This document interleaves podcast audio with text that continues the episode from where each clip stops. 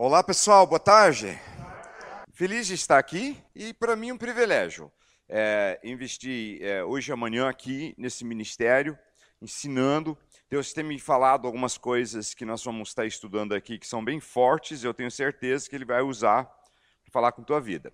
Nosso seminário que nós estamos fazendo agora e encerramos é, amanhã de manhã, antes do culto, temos mais um período, é, chama-se o discípulo de verdade. Discípulo de verdade.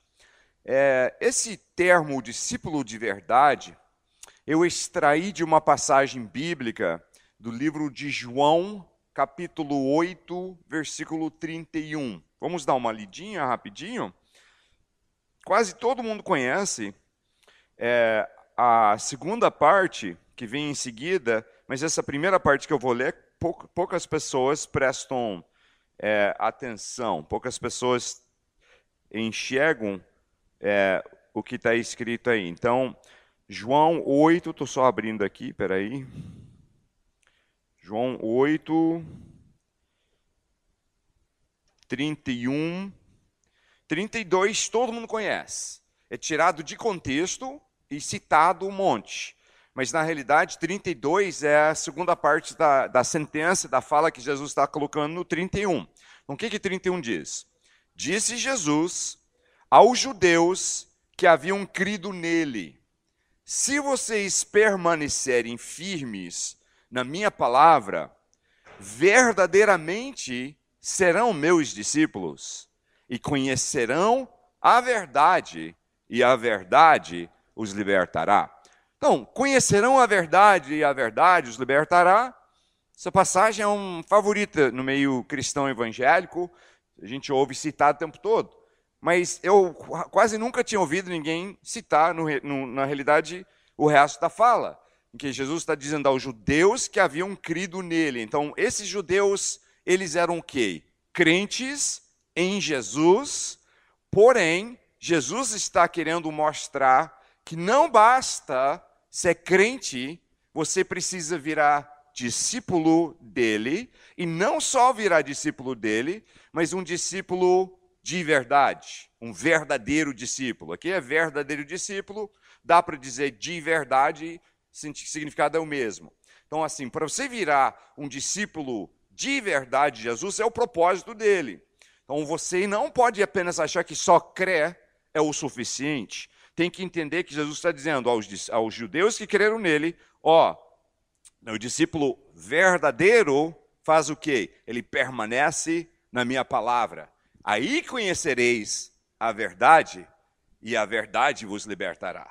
Então você tem um contexto todo, você não só vai conhecer a verdade e ser liberto, você tem que virar discípulo de Jesus, de verdade, para de fato conhecer a verdade, e aí que a verdade te liberta. Então tem um processo todo. Então, nós vamos começar ponderando um grande problema no meio evangélico hoje, que tem para mim trazido é, movimento em números, mas ao mesmo tempo um, um espírito doentio, enfraquecido no meio da igreja de hoje. Que o quê? Nós pregamos em muitas partes um evangelho de benefícios. Vem para Jesus para ganhar. Vem para Jesus que você vai ganhar e aí se preenche a lista. Vem para Jesus, você vai ganhar o quê? Prosperidade, saúde, bênção, vitória constantes e a lista vai embora. A maioria dos benefícios prometidos são de fato extraídos da palavra e não deixam de ser verdade, que são é, coisas que você pode ter na tua vida. É, é, a palavra fala sobre é, princípios financeiros e como prosperar um monte de vezes. A palavra vai te ensinar sobre o fato que você pode ter direito de pedir a cura e ser curado, que não importa a circunstância, pode ser mais do que vencedor e assim em diante. O problema não é que as promessas não sejam reais, o problema é a forma de chegar nas promessas. Porque a mensagem é: vem para Jesus, não custa nada e você só ganha. E o único problema com essa mensagem, sabe o que, que é? Esse evangelho que é pregado só tem um problema: é exatamente o oposto contrário do que Jesus ensinava e pregava. O único problema, será se é um problema muito grande? Ou não? É o, contrário do que Jesus pregava e ensinava. Ele não pregava e ensinava, vem que só vai ganhar um monte de bênção. Se você ver o que Jesus falava, Lucas 14, 26, 27, 33. Estou pulando alguns, não porque eles não são relevantes, mas só para não prolongar muita passagem. Lucas 14, 26, 27, depois 33, diz o seguinte: Se alguém vem a mim e ama seu pai, sua mãe, sua mulher, seus filhos, seus irmãos e irmãs, e até sua própria vida, mais do que a mim, não pode ser meu discípulo. E aquele que não carrega sua cruz e não me segue, não pode ser meu discípulo. Depois, pulando para o versículo 33, da mesma forma, qualquer de vocês que não renunciar a tudo que possui, não pode ser meu discípulo. Olha só que, que o contrário do que é pregado. Vem para Jesus, custa nada, ganha tudo. Jesus diz o contrário. Quem não vem a mim e não nega-se, me ama mais do que qualquer outra coisa, né? renuncia tudo, entrega tudo, morre por si, não pode ser meu discípulo se você não faz isso. Então, quem está certo na história? Alguém tem noção? Quem ganha nessa aí? A pregação de algum pregador que está trazendo uma mensagem que diz vem, que não custa nada? Ou Jesus? Quem é que vai levar a razão aí na história? Jesus. Nosso problema é o seguinte: o nosso conceito está totalmente errado. Então, nós vamos trabalhar primeiro aqui para quebrar conceitos errados e reconstruir o conceito certo. Nosso conceito é que você toma uma decisão para Jesus e é convertido tá? Eu decidi para Jesus, eu sou convertido. Eu preguei um evento junto com um pastor, ele tem um ministério de evangelista e ele é famoso em algum um, na, na, na África, muito famoso.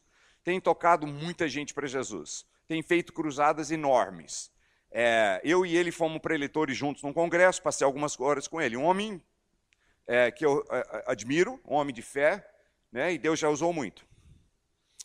Uma hora lá na mensagem dele, acho que no final, se não me engano, ele pega e fala assim: Ah, nas minhas cruzadas na África, eu já ganhei para Jesus tantos milhões de pessoas. Aí ele falou um número, não sei se era 9 milhões, era um número bastante é, é, forte, né, assim, impressionante.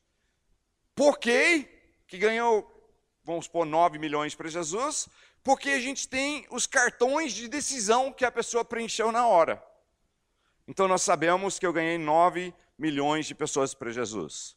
Eu não estou criticando ele, porque até não muitos anos atrás eu fazia a mesma conta, exceto em número um pouco menor. Não, um pouco menor não, um tanto menor do que 9 milhões. Mas assim, era assim, ah, ano passado ganhei para Jesus tantos milhares de pessoas. Ano passado foram 7 mil, foram 5 mil, foram 8 mil. É cruzadas de milagres também. É, e aí eu contava, então foram tantos mil no ano. Aí eu contava e tal, glória a Deus, e, e dizia que eu tinha ganho para Jesus tantos mil pessoas. O problema é que as estatísticas mostram, a associação Billy Graham, alguém já ouviu falar do, do Billy Graham? Né, ele está com quase 100 anos de idade, já está quietinho porque está com saúde debilitada, mas o cara tocou o mundo, pregou na vida dele para mais pessoas ao vivo do que qualquer outra pessoa na história. É muita gente que ele pregou.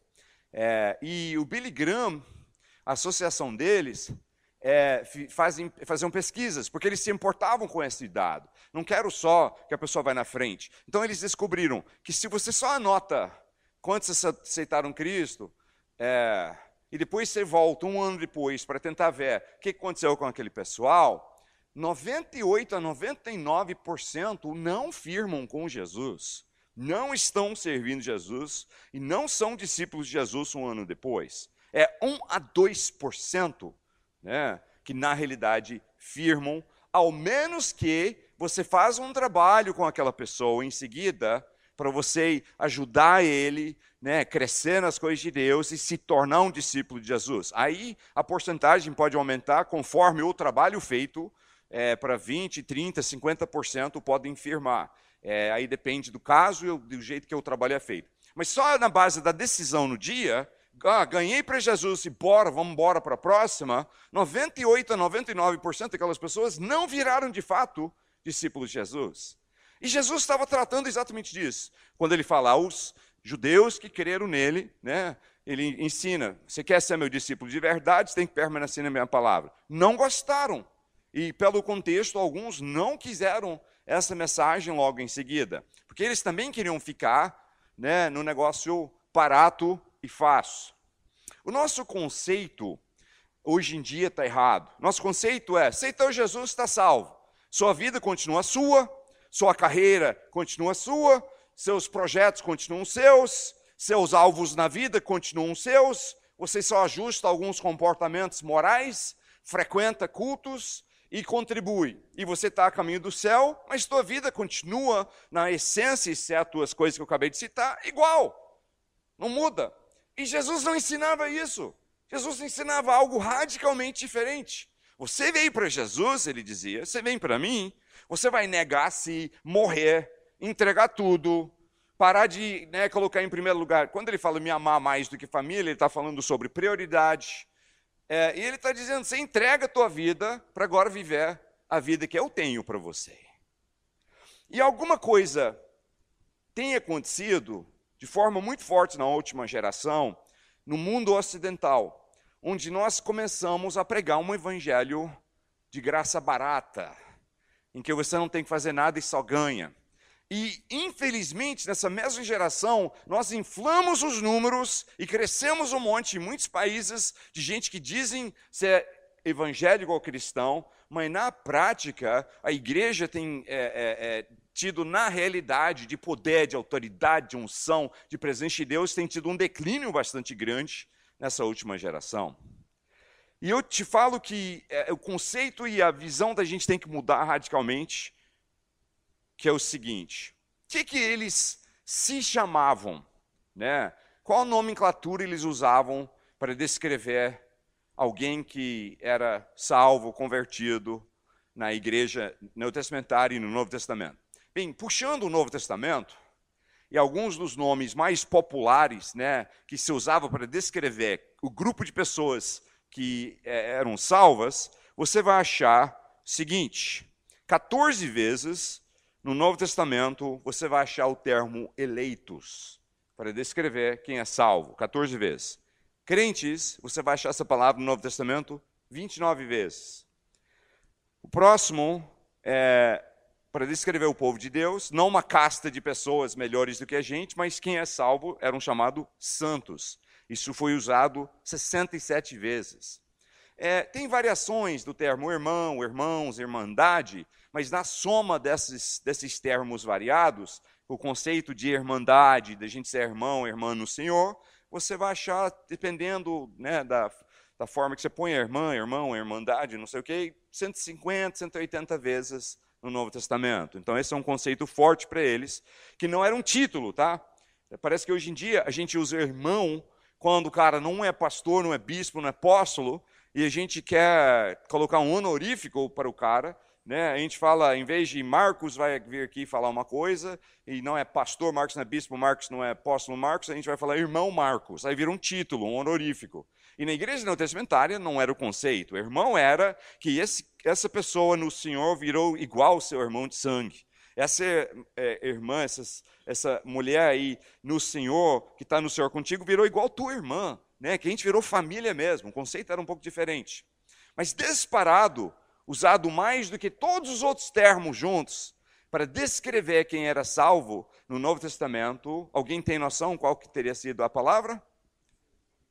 Pronto, muito bem, é só fazer o elo do que eu estou ensinando, né? Tem gente que tá, nem está dormindo aí, que, que legal. Porém, quantas vezes vocês têm noção que teria sido usado no Novo Testamento? Palavra discípulo? Oi?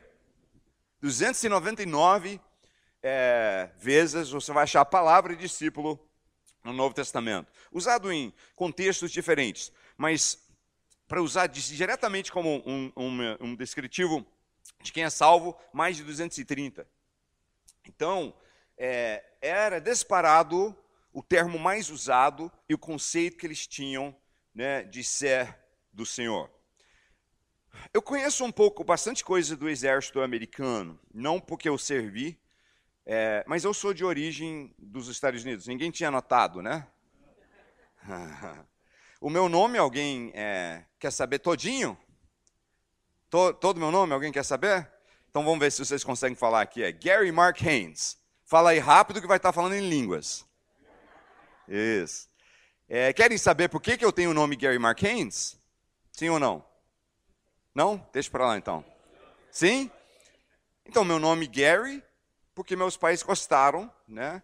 E escolheram. Mark é um outro, Mark é um outro nome próprio, igual Gary, né? É de praxe nos Estados Unidos, você ganha, exceto, tem exceções, mas assim, a regra geral, você ganha dois nomes próprios e tem um sobrenome. Então é regrinha, assim, tem três nomes. Né? Então, Gary e Mark são nomes próprios. Mark, meus pais me deram porque gostavam do nome Mark né, e acharam legal quando eu nasci. E Haynes eu tenho porque é o sobrenome do meu pai. Está explicado? é, fez muito sentido, né? É. Então, só uma pausa aí dentro do nosso ensinamento para falar, então, como é que eu estou no Brasil e, e tudo mais. Meus pais pastoreavam uma igreja na Califórnia quando era criança. Meu pai trabalhava com um ministério de televisão evangélico muito forte nos Estados Unidos. Ele era o diretor da, dos estados do oeste nos Estados Unidos. É, um ministério chamado Clube 700, o Pat, Pat, Robertson e tal, que é muito forte é, nos Estados Unidos. E meu pai larga um ministério de grande sucesso, indo extremamente bem, num momento que estava bombando, igreja crescendo para todos os lados e ele envolvido com o ministério forte de televisão, ele aparecendo e ajudando nesse ministério de televisão, pastoreando uma igreja forte. E Deus fala: larga tudo, vai para a selva amazônica ser missionário. E nós fomos. E chegamos na selva, eu tinha 13 anos de idade. Cheguei na selva com 13 anos, Deus começa a me chamar para pregar o, o, a palavra, e eu comecei a dizer: Não, Senhor, o meu pai é pastor, meu avô é pastor, eu tenho um pastor missionário em minha família sem perder de conta. É um monte, e há muitas gerações. É, e eu falei assim, Deus começou a me chamar, eu falei, Deus, o senhor não podia chamar de alguma família que não tem ninguém um pastor, porque na minha família a cota está cheia, me, né, deixa em paz. Vai para outra, tem gente que vai querer, não, né, não tem que vir para mim. E Deus continuou chamando e eu comecei a rebelar. Só que como eu sabia que se eu contasse para a família alguém né, que Deus estava me chamando, eles iam ficar jogando aquilo na minha cara. Então eu guardei em segredo essa guerra que Deus estava me chamando, eu dizendo não. E um dia eu fui para um acampamento na selva amazônica com 14 anos de idade, já estávamos lá mais ou menos um ano, né, né, né, no Amazonas. E num momento de oração no meio dos adolescentes e jovens ali, eu ouço o meu nome sendo chamado mas de forma perfeita a pronúncia. A maioria do pessoal me chamavam Gary, Gary, Gary, Gary, né? ou qualquer variação assim. É, e eu não importava, tipo, tá bom, se eu entendi que está me chamando, beleza, né? É, e se você me chamar para comer, eu estou mais feliz ainda, né? Naquela época. Então, é, então assim, é, eu ouço meu nome, mas sendo falado assim, como se fosse alguém da Califórnia, Gary, né? Tenta aí, vamos ver. Oh, quase, né? Aí eu ouço lá e falei, poxa, alguém está me chamando. Aí eu tive que andar no meio de vários jovens, estavam ali orando, e parei na frente de um jovem amazonense que eu não conhecia, estava com as duas mãos para cima, os olhos fechados, não estava me vendo, nem notou que eu cheguei perto. E quando eu parei na frente dele, em inglês perfeito, lembra, eu estava no Amazonas e no Brasil há um ano. Meu português era mais ou menos fluente, mas ainda não era assim fantástico. E eu estou ali na frente desse rapaz, quando eu parei, e sem ele me ver, ele me chama de novo. Fala, Gary. Em inglês ele fala assim: Quem te fala é o Senhor teu Deus.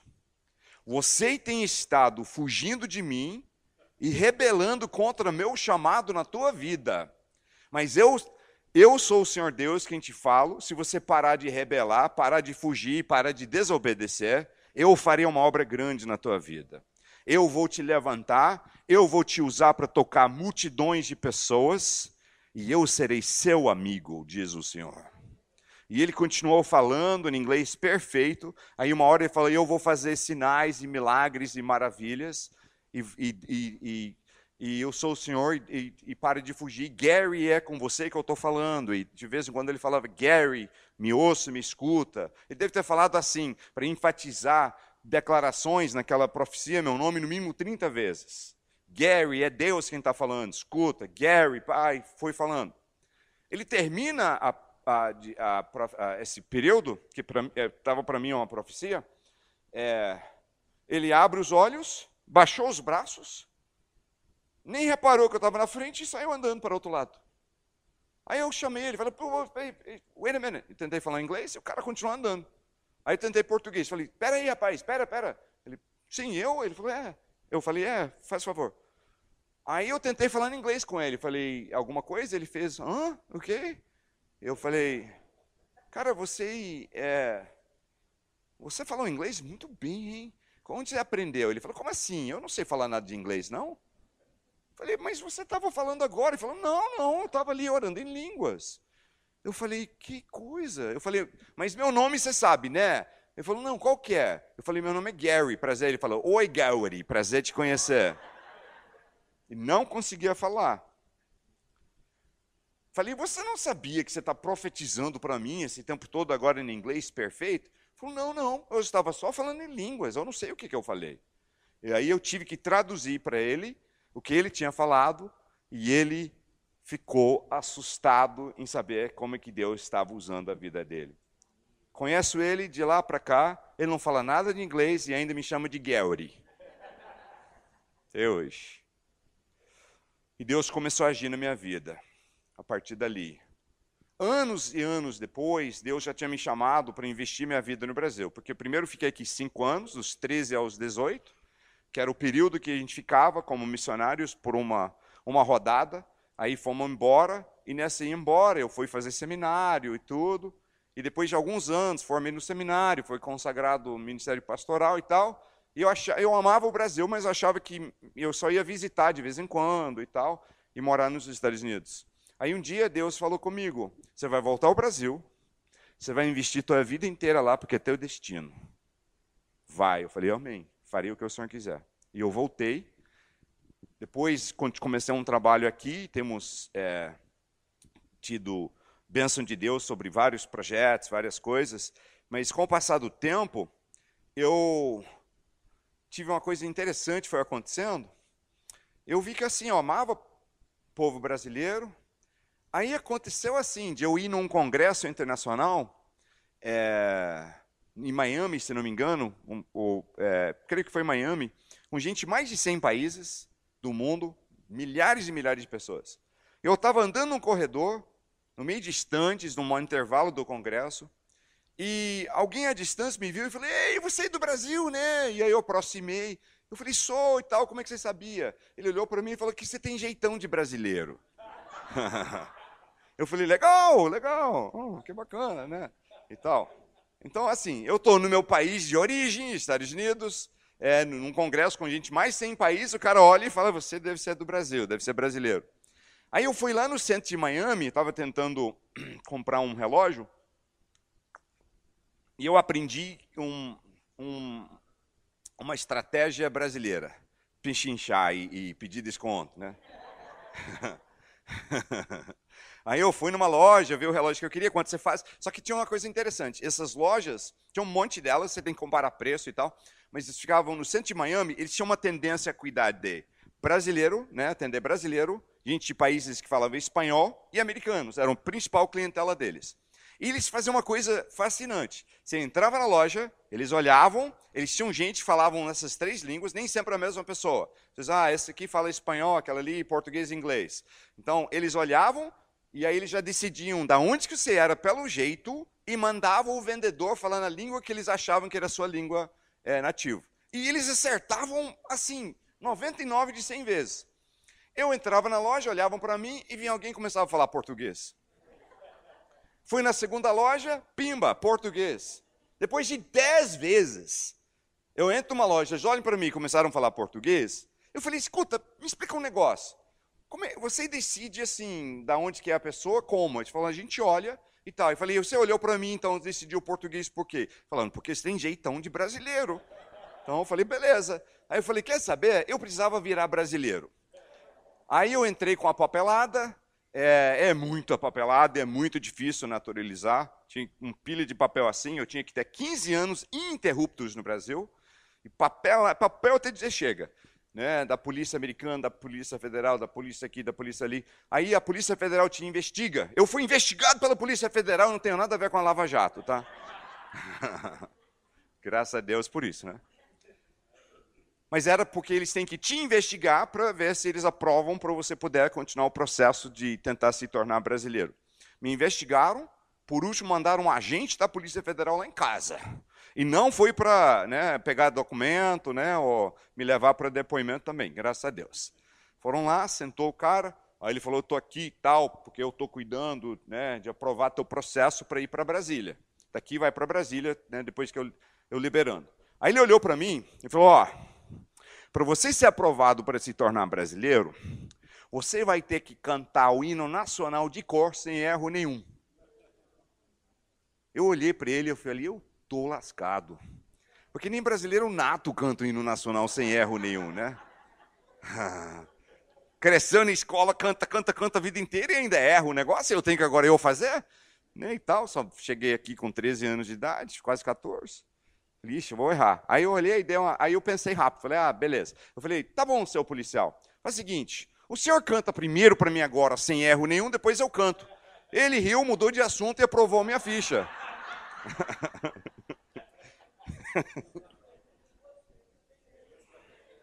é.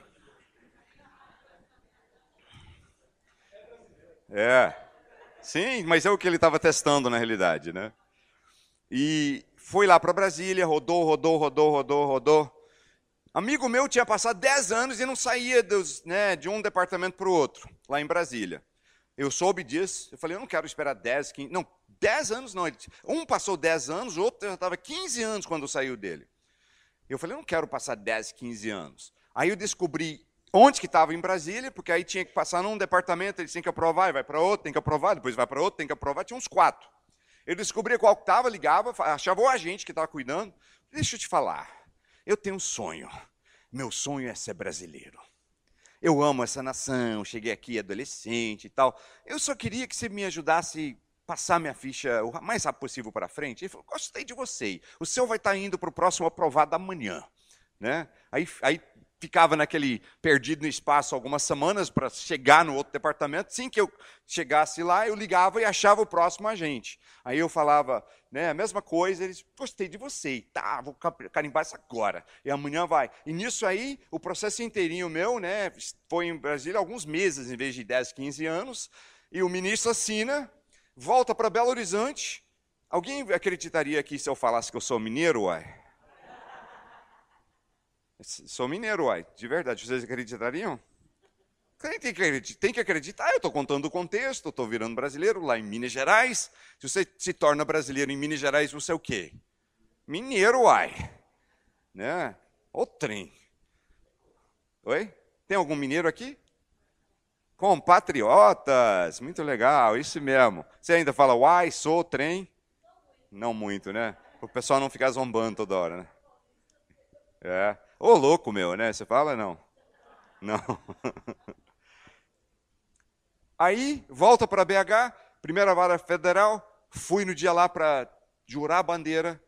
O, tinha alguns juízes que iam fazer parte do evento, não era só para mim, eram para várias pessoas que estavam naturalizando. Mas o juiz principal que estava precedindo o dia, ele me viu, falou: Você é pastor Gary Haynes?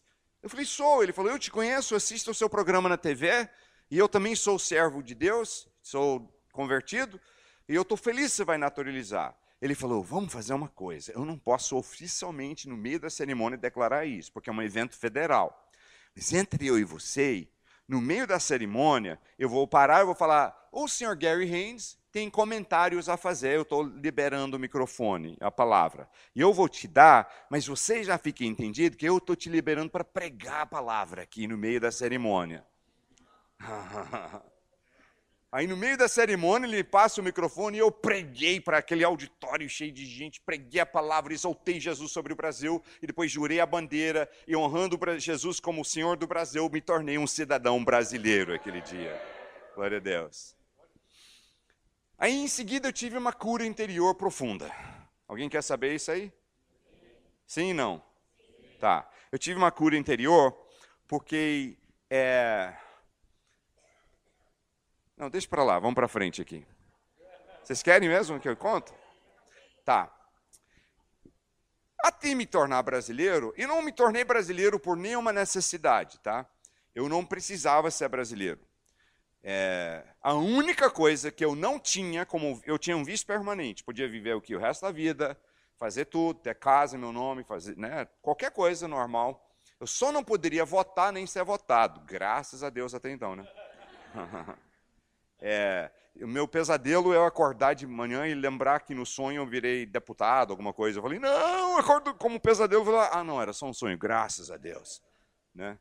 É, mas assim, quando eu tinha visto permanente, a cédula de identidade emitida pela Polícia Federal. Brasileiro tem identidade dada pela Polícia Civil. A Polícia Federal tem um designer que decidiu fazer a identidade de estrangeiro como visto permanente ser cor, uma cor meio rosa laranjado. E eu, um homem de bom tamanho, voz grossa, toda vez que eu tinha que pegar um avião, ou, né, naquela época é, é, tinha um negócio que talvez vocês esqueceram o que, que é, mas um negócio chamado cheque que a gente passava nos lugares. Né? Hoje em dia ninguém sabe mais o que, que é cheque, mas eu ia passar um cheque, tinha que me identificar, ia pegar um voo, e toda vez com aquela carteira cor né, rosa alaranjado, né, e me feria profundamente a alma, né, e me causou sérios problemas emocionais.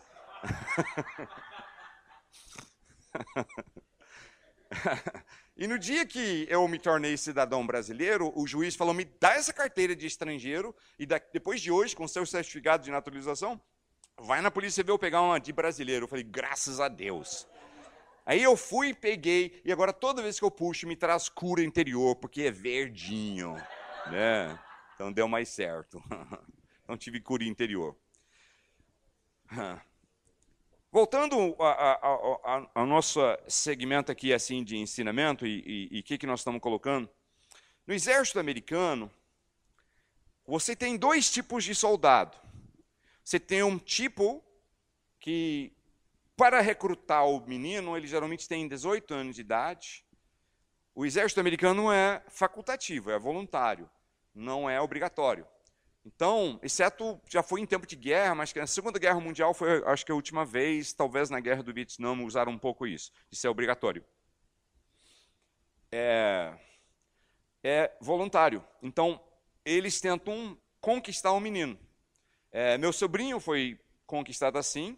O recrutador ele vem e fala: escuta, vem para o exército, que nós vamos te dar aqui um monte de coisa. Você vai ganhar aqui, ó, você vai ganhar é, moradia de graça, comida de graça, plano de saúde, dentário, oftalmológico, tudo assim de graça.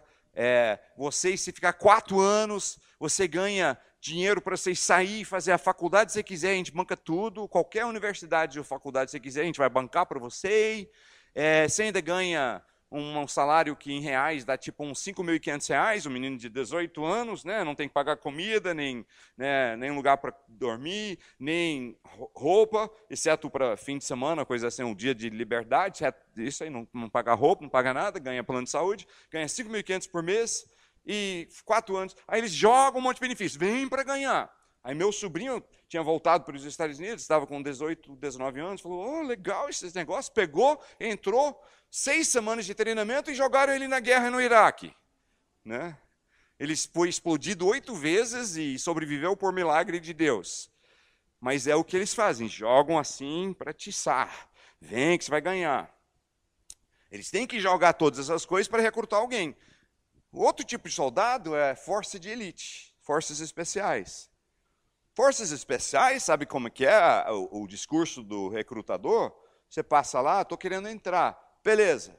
Se você entrar aqui, você primeiro vai ter que ser selecionado no meio de um monte, a maioria não vai conseguir a vaga. Se você conseguir a vaga, você vai ser treinado durante, dependendo do tipo que ele está entrando, até dois anos, mas no mínimo tipo um ano, você vai sangrar, sofrer, passar frio, fome, desconforto, vai ficar tão miserável, vai sentir tão mal que você nunca passou por uma coisa igual, você vai querer desistir e mais da metade desiste porque não aguentam quantos querem. E a fila de espera é mil pessoas para cada vaga. Eles falam, custa tudo isso, vai ser a pior experiência que você já passou. Quem quer? E todo mundo quer. Por que, que todo mundo quer? O outro tem que te sai jogar todo tipo de benefício. Porque aquele primeiro soldado, o, o, o, o jargão que se usa para ele é bucha de canhão.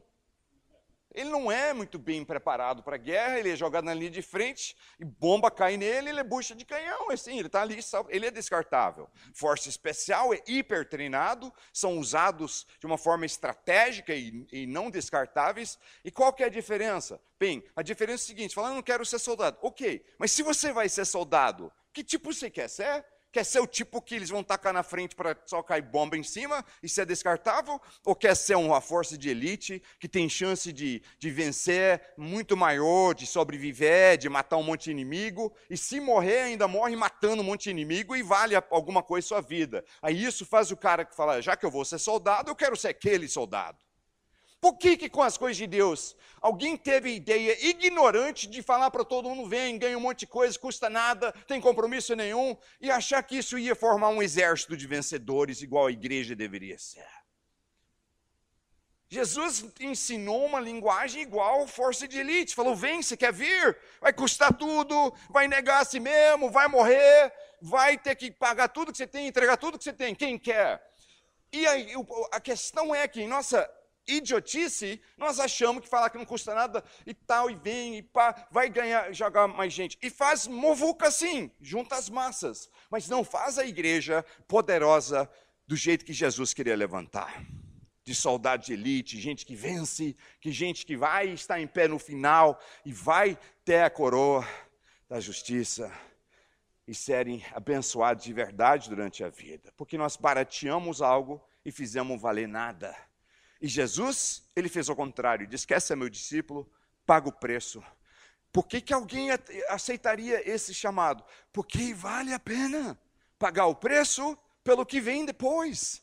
Vale a pena pagar o preço por Jesus, porque aí ele monta em você uma vida tão feliz, tão vitorioso, tão cheio do Espírito Santo, tão cheio de alegria, que nem compara com aquela vida humanista, egoísta, focada em si, que o mundo e a igreja, em grande parte, hoje está ensinando as pessoas a buscarem. Vem para Jesus para ter seus sonhos realizados. Mentira!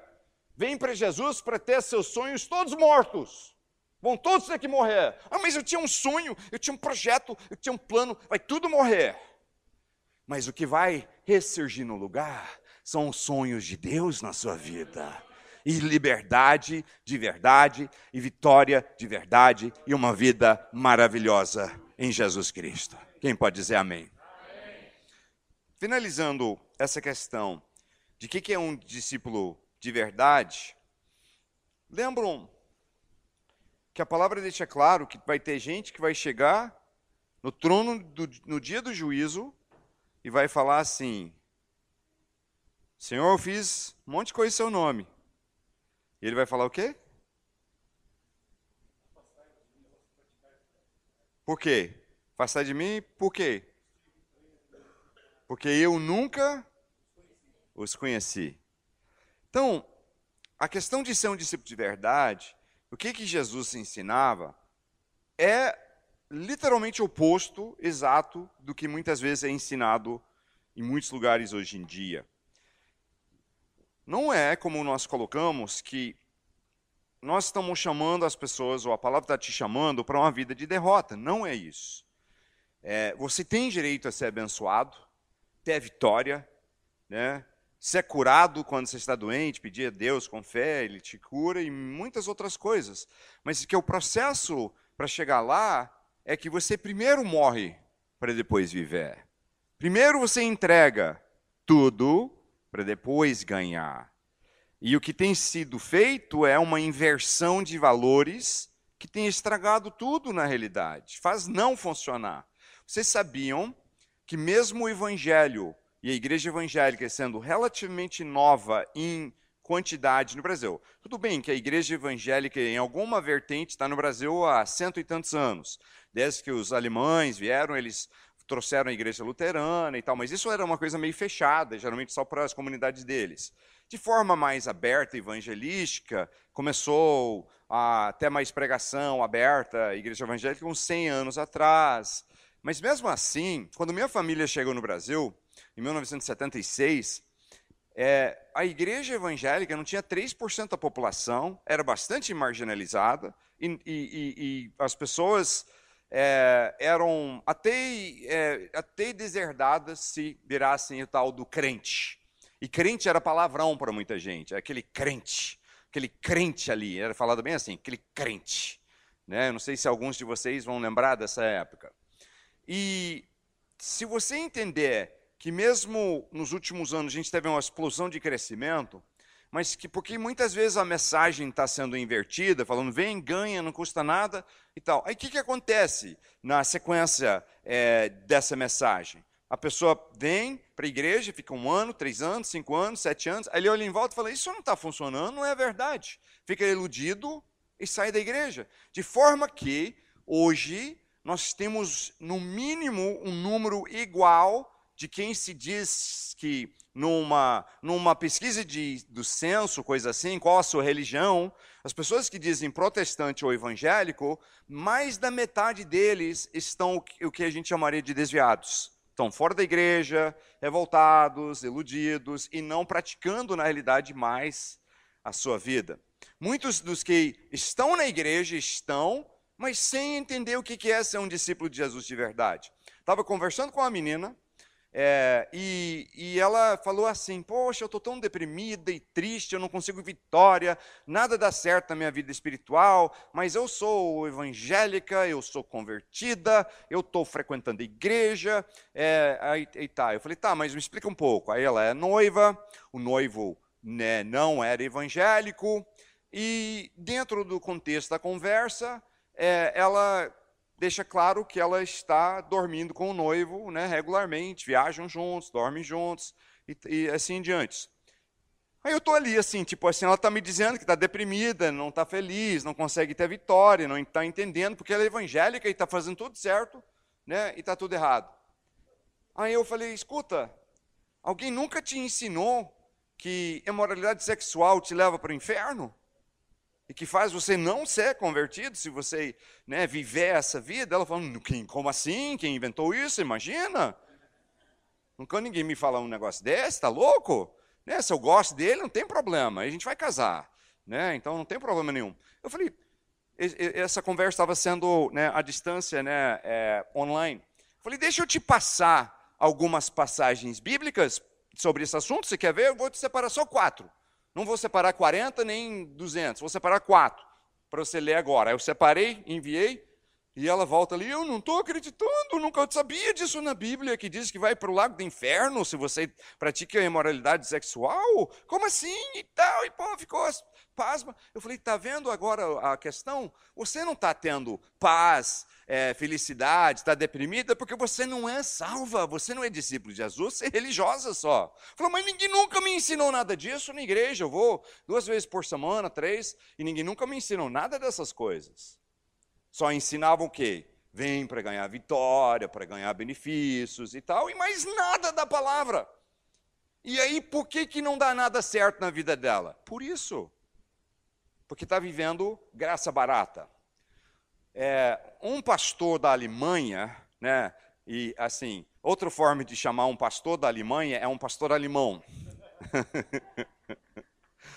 Eu gosto de falar. Eu tenho um amigo meu que ele é, é pastor, ele é descendente de alemão. Só meu amigo pastor alemão, né? Ele falou, não, só meu cachorro é pastor alemão. Pastor, teve um pastor alemão, é,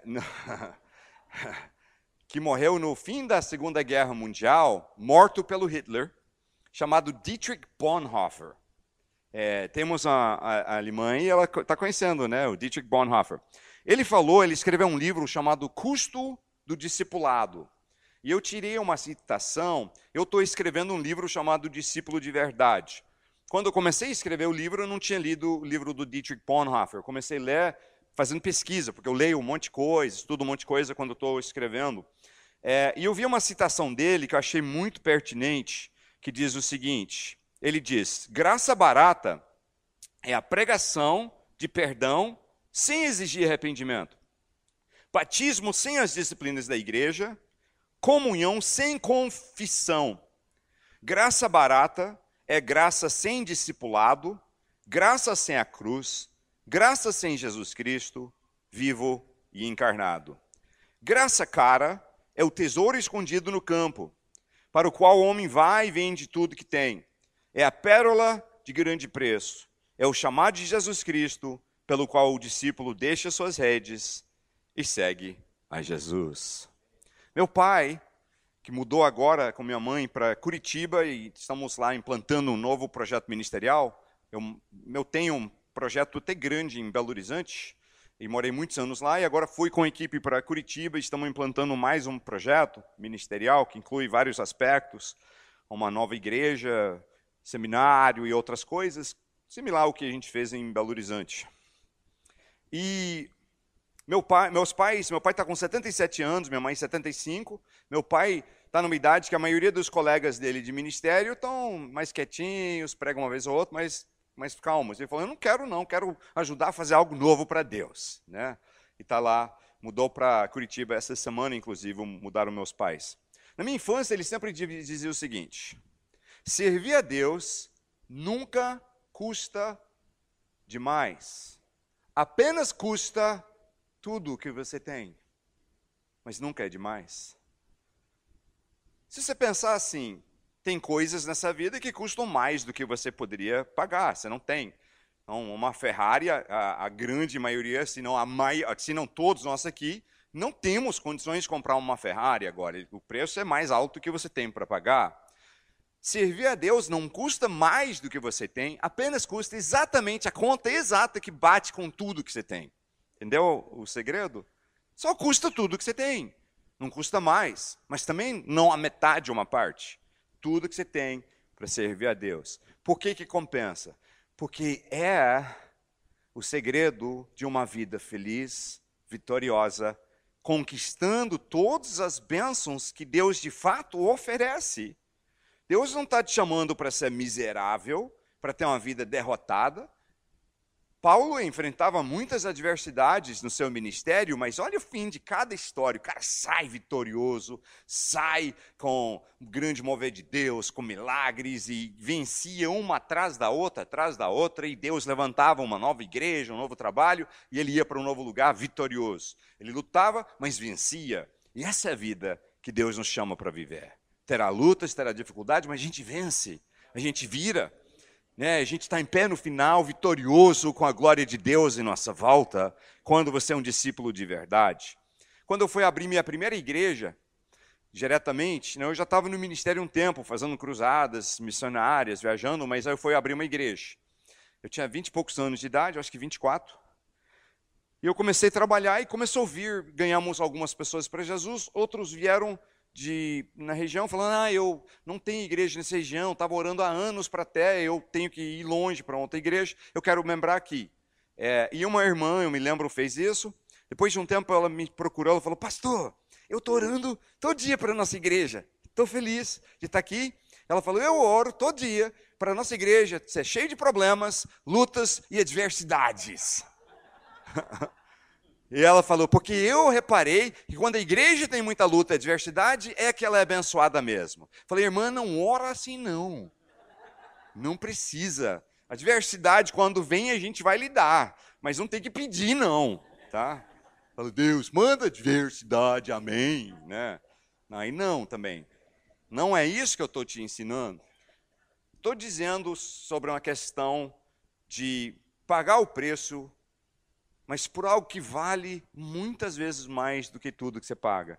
Essa analogia da história que Dietrich Bonhoeffer cita, que Jesus fala de um cara que ele vê um tesouro com valor incalculável. Vamos supor que vale 5 bilhões de reais, está enterrado num terreno. O terreno custa 100 mil reais. O cara volta para casa, fala, vou vender minha moto, meu carrinho, meu sofá, minha TV, minha coisa aqui, tanto, tá vendo tudo que eu tenho, eu consigo cento e, e, 100 mil reais e 700, 100 mil e 700 reais. Vai custar tudo que eu tenho, né, com as taxas para pegar o lote, vai exatamente 100 mil e 700, tudo que eu tenho, mas eu vou vender. Por que, que ele vende tudo que ele tem? Ele tem que vender coisas que o pai dele, que já partiu, deu para ele de presente, mas ele vende tudo que ele tem para comprar aquele terreno. Por quê? Que ele quer tanto aquele terreno? Porque ele sabe que enterrado naquele terreno tem um tesouro de 5 bilhões. É isso.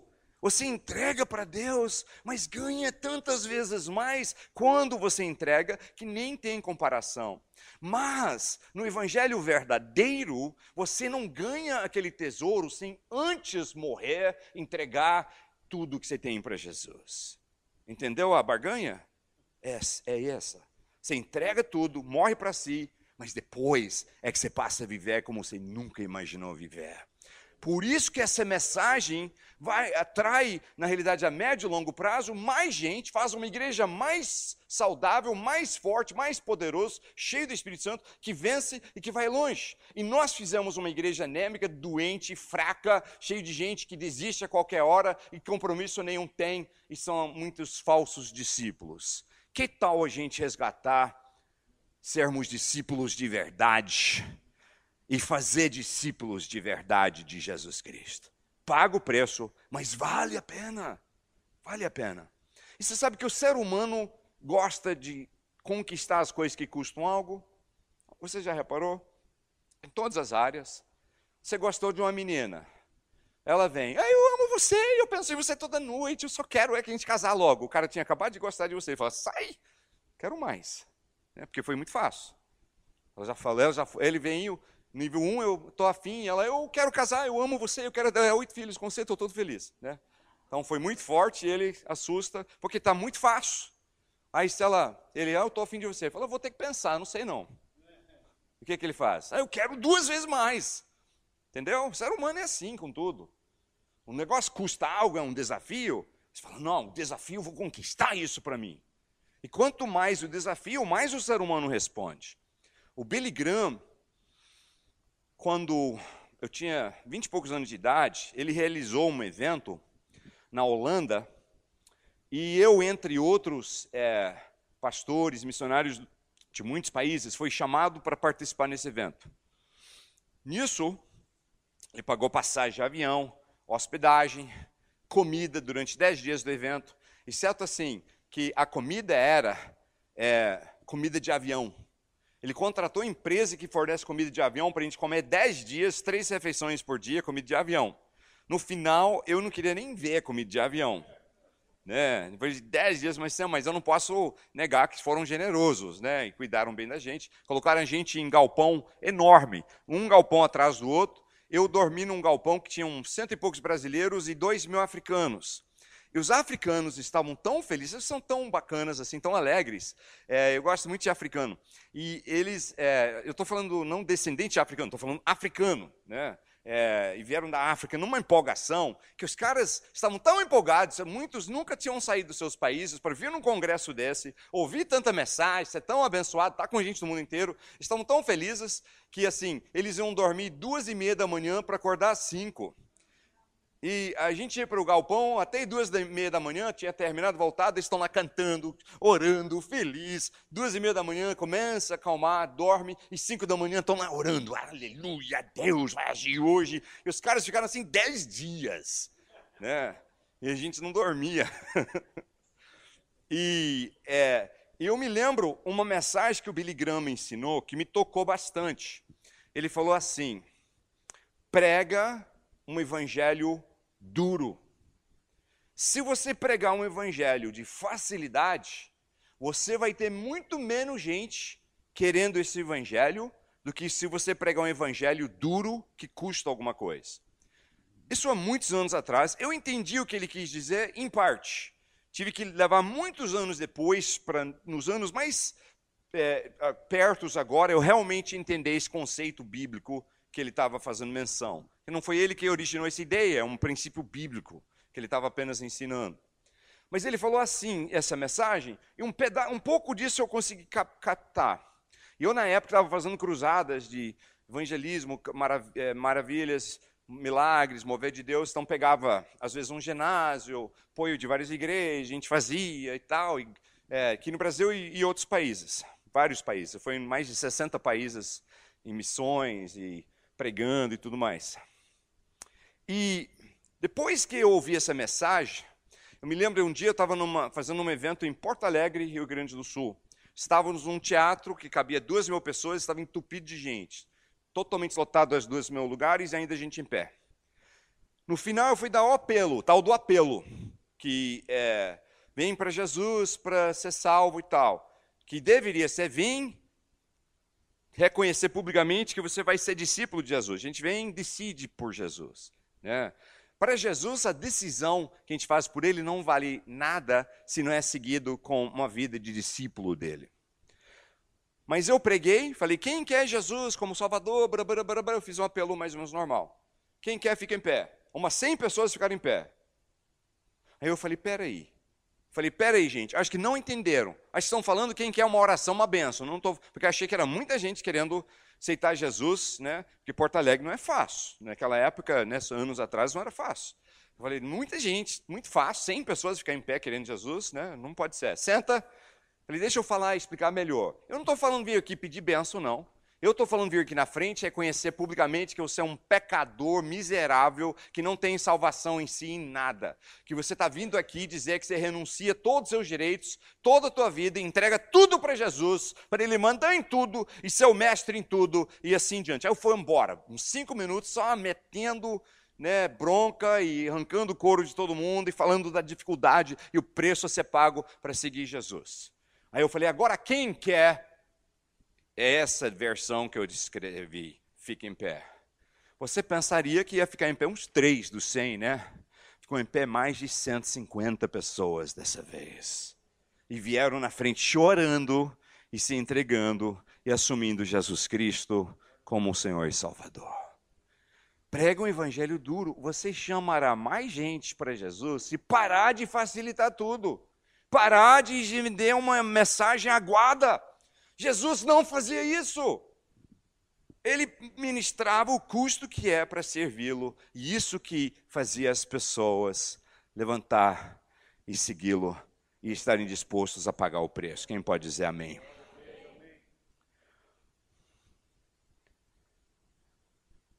Uma ou duas passagens para ler, para terminar esse ponto aqui. Segundo Coríntios 5,15. Eu só vou falando o endereço e lendo. Se, então, se quiser anotar, você pode ler depois. E ele morreu por todos, para que aqueles que vivem já não vivam mais para si mesmos. Já não vivam mais para si mesmos. Parece que a definição de todo mundo hoje na era humanista é eu vivo para mim, para meus desejos, meus projetos, meus planos. Aqui está dizendo que a gente, é, que ele morreu para que a gente já não vive mais para si mesmo, mas para aquele que por eles morreu e ressuscitou. Gálatas 2:20. Foi crucificado com Cristo, assim já não sou eu quem vive, mas Cristo vive em mim. A vida que agora vivo no corpo, vivo-a pela fé no Filho de Deus, que me amou e se entregou por mim. Filipenses 3, 7 8. Mas os que para mim eram lucro, passei a considerar como perda por causa de Cristo. Mais do que isso, considero tudo como perda, comparado com a suprema grandeza do conhecimento de Cristo Jesus, meu Senhor, por quem perdi todas as coisas. Eu as considero como esterco para poder ganhar Cristo. Quem pode dizer glória a Deus? Nós começamos lendo a passagem de João 8,31, que diz: Meu discípulo verdadeiro permanece na minha palavra. Então vamos falar então. Discípulo é o que, que é? Vamos só definir o termo. Para a gente, né, é, discípulo é um termo bíblico e religioso. Mas em tempos neotestamentários não era um termo bíblico e nem religioso. Não era bíblico no sentido é, que você ia pensar nas escrituras se você ouvisse o nome. Era um conceito comum na época de você ser discípulo. O que, que era? Na época, você não tinha faculdade. Hoje o sistema tem faculdade. É, se você não consegue uma bolsa ou uma faculdade é, federal, coisa assim de graça, você tem que ter pais ou, que vão te bancar, né, ou alguma situação para conseguir bancar aquilo. Em tempos neotestamentários, no Império Romano e no, no, na, no mundo greco, né, e o jeito que eles viviam, o sistema era assim: ó, você queria uma carreira, você ia virar discípulo de alguém que era aquilo que você queria ser. Se ele é um advogado, você ia virar discípulo de um advogado. Não tinha universidade para fazer o curso de direito. Se você queria ser um marceneiro, você ia ser discípulo de um marceneiro e assim em diante. Como que funcionava o processo?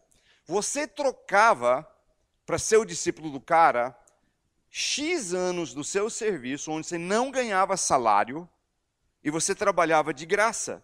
E não só trabalhava num contexto específico do negócio, você fazia qualquer coisa que o seu discipulador precisava.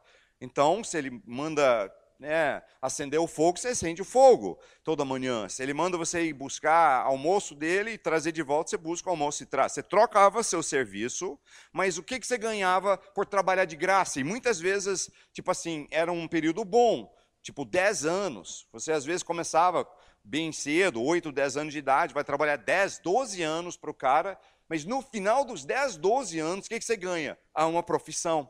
Ele te ensinava a ser mestre naquilo que ele era mestre. Discípulo era apenas isso. Nós deixamos meio religioso o termo e desconfiguramos o termo e ficou uma coisa é, meio confusa hoje. Então, assim, naquela época você trocava seu serviço por aprendizado. Ser discípulo de Jesus significa entrega da tua vida, porque o discipulador ele manda, mandava naquela época, você tinha que obedecer né? e você trabalhava para ele. Você troca seu serviço por aprendizado e vida eterna. Isso é ser discípulo de Jesus. Isso era o que significava na época e o que significa hoje. Nós falamos o termo discípulo e quase todo mundo inverte a palavra para discipulado. Toda vez que eu vou falar com alguém sobre o que é resgatar ser discípulo de Jesus, em dois minutos da conversa, o outro lado está falando, ah, é discipulado, acredito, discipulado é discipulado.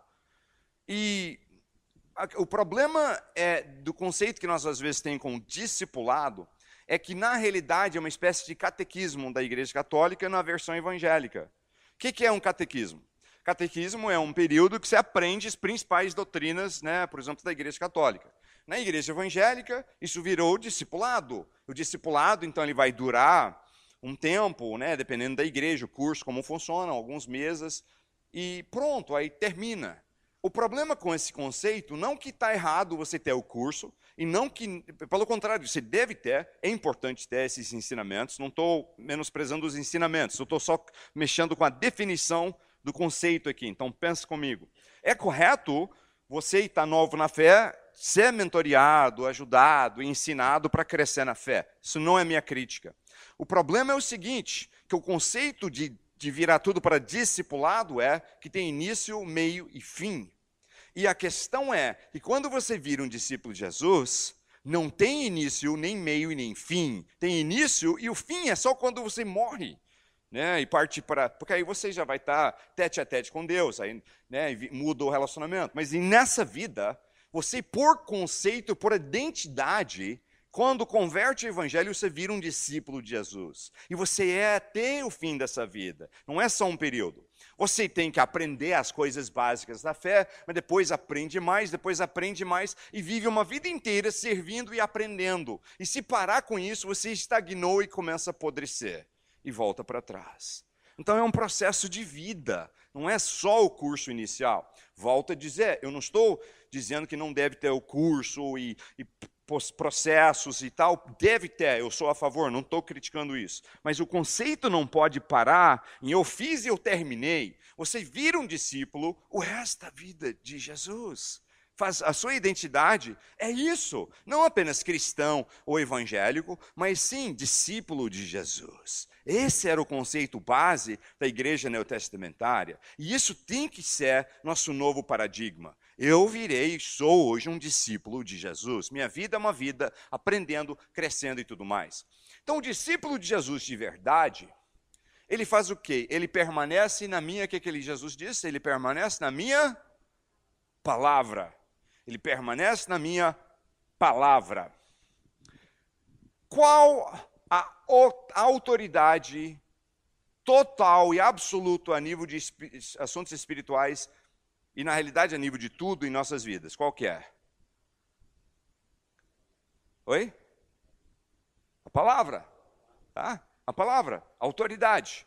O problema é o seguinte: quem é evangélico reconhece a nível teórico esse fato.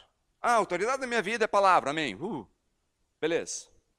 Só que o jeito que nós interpretamos e praticamos isso, muitas vezes é distorcido. Então vamos lá ver por quê. Como que funciona isso? Por que, que é distorcido? Por causa do seguinte: nós tratamos é, a busca da palavra de uma forma manipuladora. Nós basicamente decidimos antes o que, que a gente quer que a palavra diz, vamos na Bíblia, catar coisas, tirar de contexto para alinhar com o que eu já queria ensinar e ignoro as partes que não me são convenientes.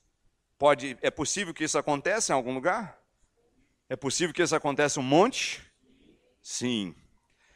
Nós usamos a palavra também como caixinha de promessas. Você já viu a caixinha de promessa? Ah, eu quero que Deus fala comigo hoje. Vamos ver o que ele tem a dizer. Tumba! Minha promessa. Parece mais misticismo gospel do que qualquer outra coisa. Né? O pior é aquele que você pega a Bíblia, aí você diz, Deus vai falar comigo hoje, tchan, tchan, tchan, pumba, esse aqui. O problema é se a sua Bíblia, você vai fazendo isso, e tua Bíblia cai em, deixa eu ver aqui, é, onde que é? é Oséias, acho que é capítulo 2, espera aí. Oi? Deixa eu só achar a passagem, perdi aqui.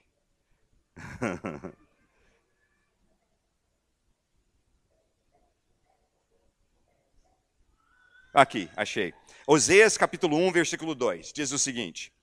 Oséias 1, 2. Quando o Senhor falou no princípio por Oséias, disse o Senhor a Oséias, vá, toma por esposa uma mulher de prostituições.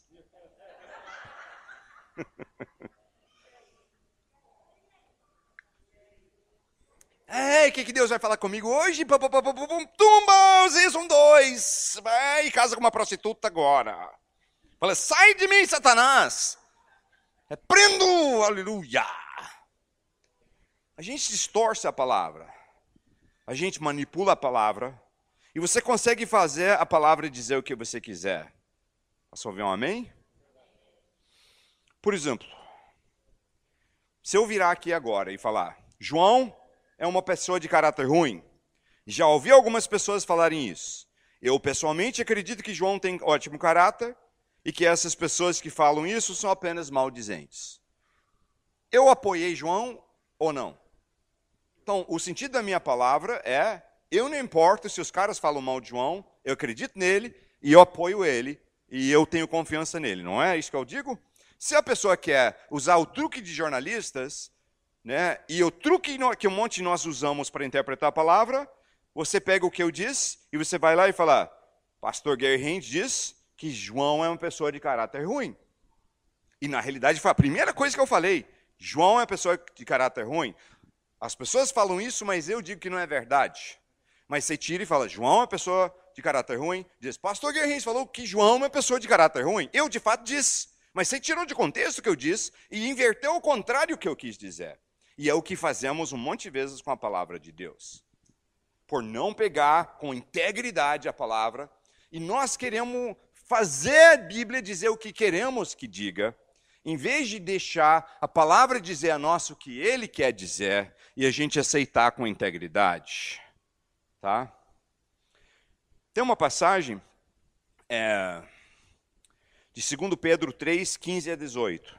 Diz o seguinte: 2 Pedro 3, 15 a 18. Tende por salvação a longanimidade de nosso Senhor como também o nosso amado irmão Paulo vos escreveu, segundo a sabedoria que lhe foi dada, como faz também em todas as suas epístolas, neles falando acerca dessas coisas, mas quais há pontos difíceis de entender, que os indoutos e inconstantes torcem, como fazem também com as outras escrituras, para sua própria perdição.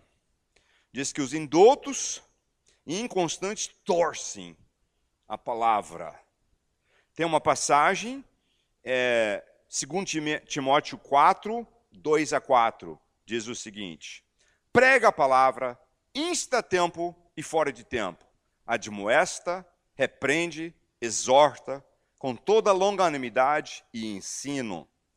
Porque virá tempo em que não suportarão a sã doutrina, mas tendo grande de, de desejo de ouvir coisas agradáveis, ajuntarão para si mestres segundo os seus próprios desejos, e não só desviarão os ouvidos da verdade, mas se voltarão a fábulas.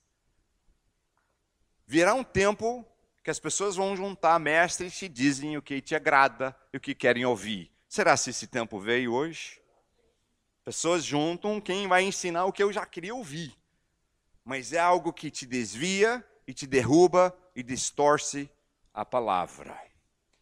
Então, ser um discípulo de verdade significa parar de você querer fazer a Bíblia dizer o que você quer, e a gente aceitar a palavra de Deus com integridade, do jeito que Deus gostaria de falar conosco, o que Ele quer falar conosco. Se você quer ser um discípulo de Jesus de verdade, o primeiro ponto é dizer: eu não vou distorcer, manipular, eu vou ouvir e ter a palavra na minha vida com autoridade do jeito que Deus quer. Se isso significa que alguma coisa que eu vou aprender vai ser contra a minha opinião, beleza. Sabe o que, que vale a sua opinião?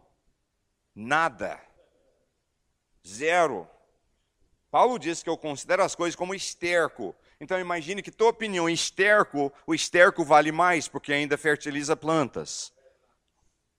E sua opinião não vale bolufas coisa nenhuma. E nem a minha. Eu estou ensinando né, vários grupos de pessoas em Curitiba. Eu falo, gente, minha opinião aqui não entra no que eu vou te ensinar.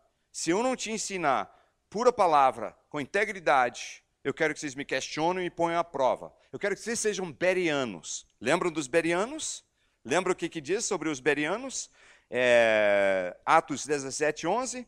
Ora, estes eram mais nobres do que os da, de Tessalônica, porque receberam a palavra com toda avidez, examinando diariamente as Escrituras para ver se essas coisas eram assim.